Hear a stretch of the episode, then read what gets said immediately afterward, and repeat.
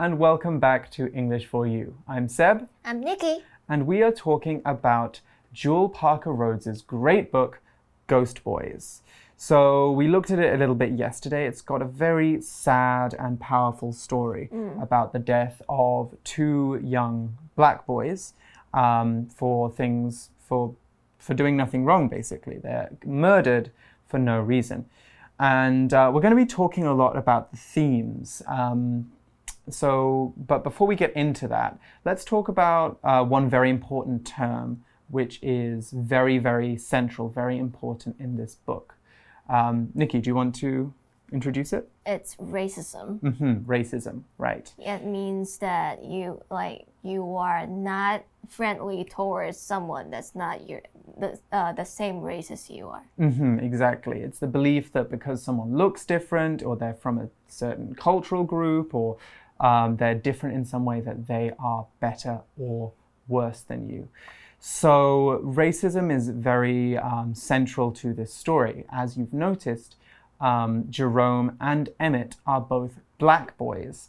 And though we haven't said specifically, the police officer in the story mm -hmm. is white. So we have a white person killing a black person. And this is a very, um, very powerful story, especially today, because this stuff is actually happening in many places in the world. So we will get more into that with the story, but first let's begin by looking at what happens in day three of our article. Reading Ghost Boys Jewell Parker Rhodes is known for her powerful stories about the U.S. today. Her 2018 book, Ghost Boys, shows her ability to make readers think about society's current problems. Jerome's death and afterlife aren't just tragic. The story represents very real tragedies that are happening throughout the world today. On November 22, 2014, police officers shot and killed a black boy, Tamir Rice. Like Jerome, Tamir was only 12 years old and he was playing with a toy gun. Tamir's shooter was found innocent. Through her story, Rhodes shows how the killing of black people without punishment is a continuing problem in the U.S. Emmett Till, for example, was a real person and victim of a terrible murder in Mississippi. By introducing Jerome and Emmett in the book, Rhodes shows that racism and its awful consequences have not disappeared from U.S. culture. This year, there have been even more murders of black people in the U.S. by police officers. That raises a serious question when will Ghost Boys be just a story? Okay, so our article begins Jewell Parker Rhodes is known for her powerful stories about the US today. Right, so Jewell Par Parker Rhodes, she is the author, the person who has written the book. 那这边我们讲到了 be known for 这个片语呢，指的是某一个人或者是某一个地方以一个特别的事情著名。嗯哼、mm Exactly. And she writes powerful stories. Now, powerful is an adjective, and powerful things have a lot of meaning. They can cause a lot of emotion, they can make us learn important lessons, and they are difficult to ignore. What the sentence is saying is that Jewell Parker Rhodes writes stories with important messages in them that bring us a lot of emotions. Because this is clearly an emotional book, there, is lot, there are lots of words we can use if we want to say something isn't powerful, though. We could say that a story is meaningless, and that says that there is nothing important to take away from it. Or we could say that it is bland, meaning weak or dull. Here's an example of how we can use the word powerful.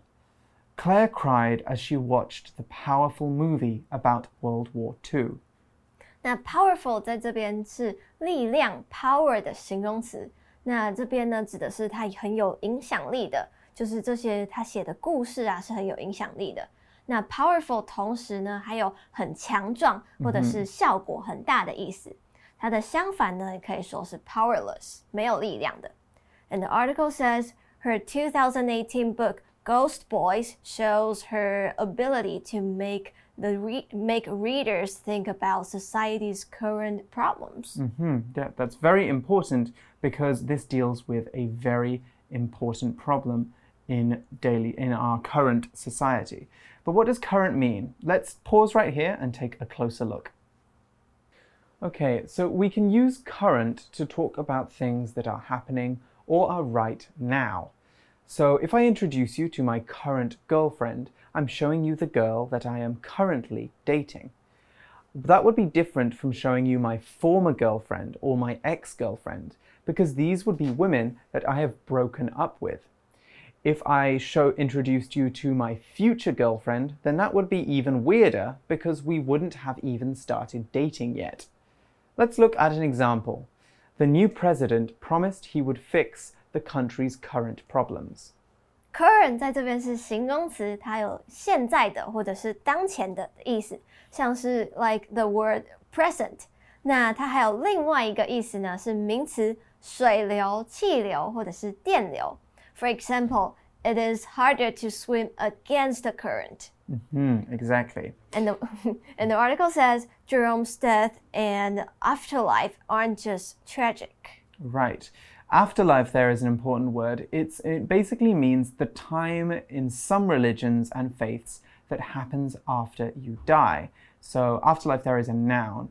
In Buddhism, we don't really have afterlife so much, do we? We hmm. have something different called reincarnation, which is it's a difficult word. It means when you come back to life again after you die. In an afterlife, you don't Like, come you, back You, you die and you go to somewhere. You go somewhere else, like heaven, for mm-hmm. example. If you go to heaven, then Or you're in the or hell. Yeah, that's also an afterlife. So either way, this is still tragic because they were very, very young. Now, tragic is an adjective, and we use the word tragic to talk about things that are really, really sad. A tragedy, that's a noun, is the story of something very, very sad. So we could also say that Ghost Boys is in fact a tragedy, or at least it starts that way. Hmm. And the article says the story represents very real tragedies that are happening throughout the world today. 那这个故事呢，就代表了现今世界上很多真实的悲剧事件。 Exactly. So the uh, article now gives us some examples of real cases that happened um, quite recently. On November 22nd, 2014, police officers shot and killed a black boy, Tamir Rice. Like Jerome, Tamir was only 12 years old and he was playing with a toy gun. Tamir's shoulder was found. Oh, Tamir's shooter was found innocent. Right, okay, so there's a lack of justice. There's no justice there. Now, this is especially, this is sad for many, many reasons. And one of them is that Tamir Rice was innocent. He wasn't doing anything wrong. Uh, innocent is an adjective that means uh, that we use to describe someone who has committed no crime and is a good person. Jerome was not a dangerous boy in the story. And similarly, Tamir Rice wasn't using a gun, he wasn't playing with a real gun, and he wasn't threatening anybody. He was innocent of those accusations or innocent of any crime. And that makes his death and Jerome's death both much sadder. If Jerome had killed someone with a gun, if he had had a real gun and he had killed someone, then he wouldn't be innocent. He, He would be, be guilty. guilty. Exactly. So we have innocent and guilty. We could also say he was guilty of murder if he killed someone. Someone who is guilty hasn't done something bad. Sorry, has done something bad. And I could also say uh, that they're probably going to go to prison as well. Let's look at an example using innocent. Everyone was angry when the, an innocent man was put in jail for the death of the old lady. 那在这边，innocent 是形容词，指的是无罪的或者是清白的，就是这个射杀 Tamir 的凶手呢，最后是被判无罪。那 the opposite of innocent will be guilty。那 innocent 呢，还有另外一个意思，我们可以拿来形容小朋友、小孩， 意思是他们很天真无邪。 hmm Yes, right. We can use innocent in that way as well. Now, the article continues through her story, Rhodes shows how the killing of black people without punishment is a continuing problem in the US. Okay, so our next word here is punishment, which is a noun. And a punishment is something that happens to you because you have done something bad. It's a deliberate action that your teacher, your parents, or even a judge could give you to make you think about the bad things you've done. In the past, it was common for people to be given death sentences as a serious punishment. A death sentence is a punishment where the guilty person is killed for what they did. Most punishments don't involve such drastic measures, though. Your teacher might punish you, that's the verb form of punishment, by giving you extra homework, or your parents could do something like our example sentence. Molly's mum wouldn't take her to the zoo as a punishment for Molly being so rude to her. Punishment 是名词，处罚或者是惩罚。那其他和处罚相关的字呢，就有像是 fine 罚款，或者是 sentence，a punishment 呢 given by the judge 法官的判刑，或者是严重一点的，还有 death penalty 死刑。那这句课文的一开始 through 是呃为介系词，用来表示透过怎么样的一个方法。也就是说 r o n s 呃，他在经过他的书来显现出一个什么东西？How the killing of black people without punishment is contin is is a continuing problem。在这边呢，how 后面呢会引呃引导一个名词子句，特别是呃特别要注意的呢，在这个结构会将 be 动词放回主词后面。那 the article says Emmett Till, for example uh, was a real person and victim of terrible of a terrible murder in Mississippi. Mm -hmm, right. He was actually, this is a very serious case. Mm. Um, so, Emmett Till, he was actually murdered um, when he was visiting um, Mississippi with his family. And there's different stories. Some people say he appeared to insult a white lady, mm -hmm. but it's actually believed that he might have had nothing to do with that at all. And it had just been a lot of um, somebody who had very racist views wanted to hurt him and used this as an excuse. And his murder was so terrible that it was one of the important, most important factors in bringing about um, the civil rights movement. Um, because people saw just how terrible um, black people were being treated. treated. Sadly, um, this hasn't changed so much. I mean, it's changed, but it has not completely been resolved. The article goes on by introducing Jerome and Emmett in the book, Rhodes shows that racism and its awful consequences have not disappeared from US culture. Okay, so we have that word introduce as well. Now, introduce is a verb, and when we introduce a character or a person, we let everybody know who that person or character is. Because we read the book, we know who Jerome is. Therefore, the book introduced us to Jerome. Introducing someone is a little bit different from giving an introduction. When you give an introduction, you let people know for the first time about a new topic. So if you ever write essays in school, you will write a short introduction at the beginning to begin your essay. Here's an example of how we can use introduce now. James didn't introduce Alice to everybody because he forgot what her name was. Introduce 是动词介绍，我们可能常常会需要 introduce ourselves do a self introduction 自我介绍。那同时还看到了这个 racism 这个字，race 本身是种族的意思，那 racism 就是种族歧视，一种 discrimination。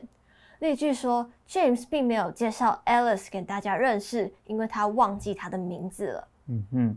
We also saw the word awful as well. When something awful happens, something really, really bad happens. Awful is the kind of word that ruins your day. Awful weather is things like a typhoon or very, very cold wind, while an awful grade is the lowest grade you can get. We could also describe it as a terrible grade. Terrible also means very, very bad.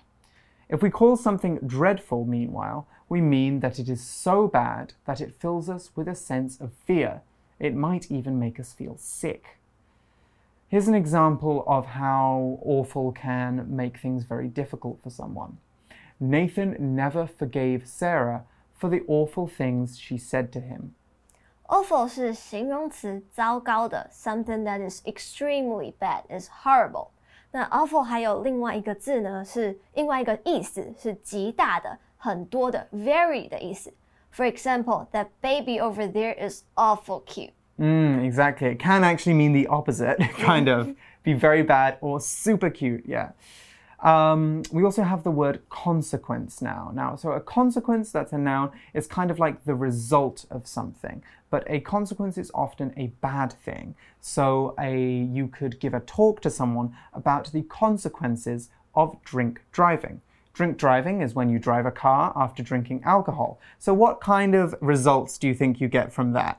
Uh, you get DUI. Exactly. You, they're not good things. You're going to get in trouble. You could hurt someone. You could hurt yourself.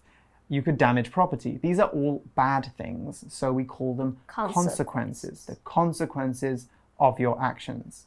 And then the article says this year they have there have been even more murders of black people in the US by police officers. Mm-hmm. And the article continues by asking a very good question. That raises a serious question. When will Ghost Boys be just a story? So, when we raise a question, we ask a question. So, what we're saying is Parker Rhodes' book is asking that question in some ways. It- when will we get to a place, and how can we get to a place where black people are not more likely to get shot, more likely to get arrested, treated more, uh, worse by uh, police officers? When is that going to happen? Is it going to happen? When we ask big questions like this, we're encouraging us to think of solutions and ways that we can create a better society. Okay, well, that is all the time we have for today's, uh, for our third day of our story article. Let's go to our For You chat now and ask one more question before we finish this unit.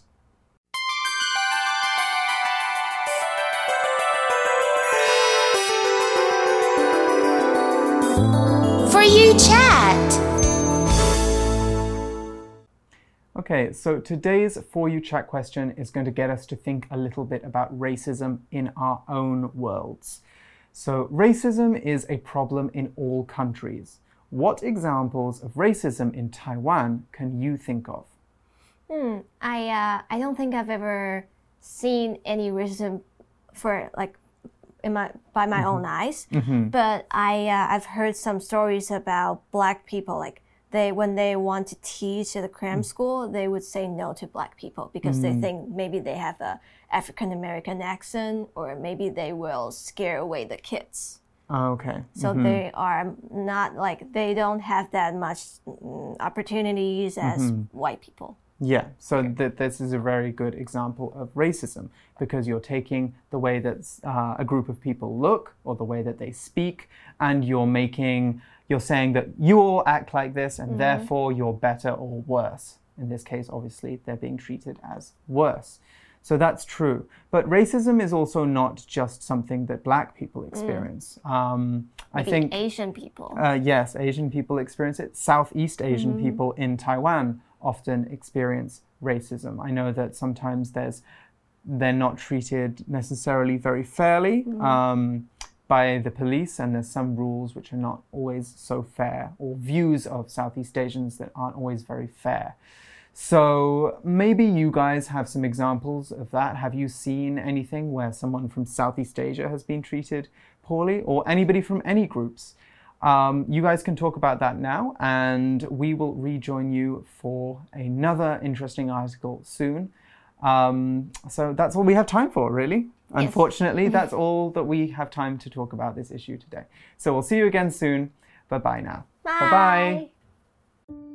Ghost Boys.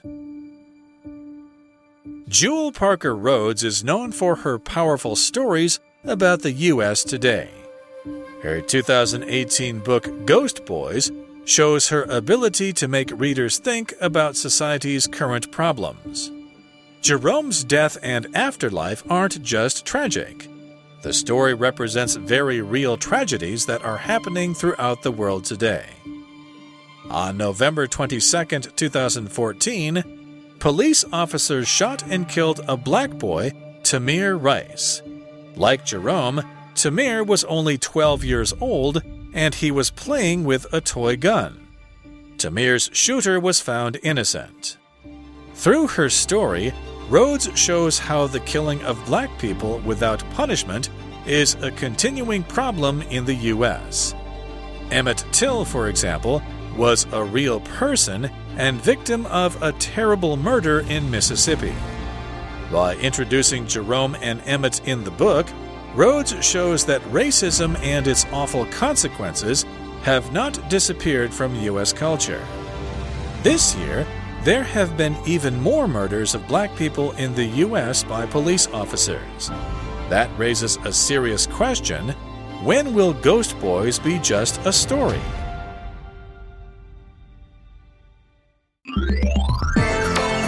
Vocabulary Review Powerful. The speaker gave a powerful speech that made the students really think about how society works. Current. Natasha is unhappy with her current apartment and she is planning to move next month. Innocent. The innocent man was sent to prison for a crime he didn't do. Punishment. Polly had to do extra homework as punishment for playing with her phone in class. Introduce.